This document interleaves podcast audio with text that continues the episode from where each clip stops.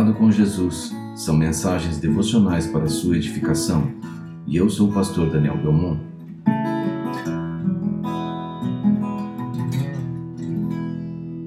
O amanhã trará os seus cuidados.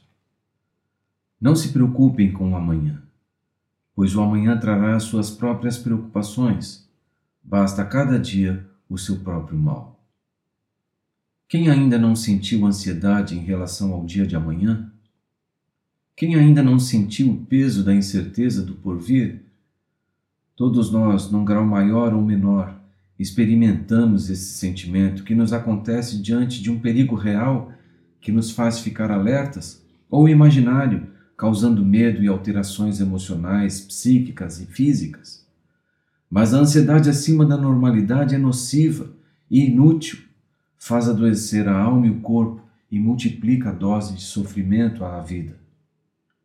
A ansiedade modifica o caráter do presente pela incerteza do amanhã, manifestando-se no esforço humano em solucionar questões que estão além da sua capacidade, que ultrapassam os limites de seu domínio, o que cabe única e exclusivamente a Deus.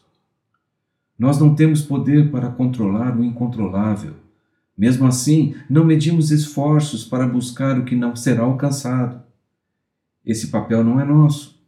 Somente Deus, em sua soberania e divindade, tem a visão e o controle do macro da vida. Precisamos desviar os olhos das preocupações e fixar a atenção nos cuidados do Pai.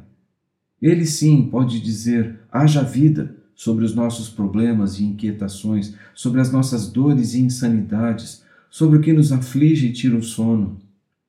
Jesus alertou os discípulos para que não perdessem o sossego, a paz, quanto ao que pode ou não acontecer, pois qualquer que fosse a circunstância, ele estaria lá com eles, e assim também conosco.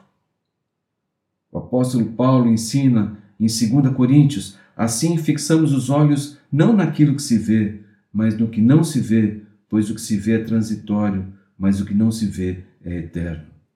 E o rei Davi também nos ensina: entregue o seu caminho ao Senhor, confie nele e ele agirá. Descanse no Senhor e aguarde com paciência, como está registrado no Salmo 37.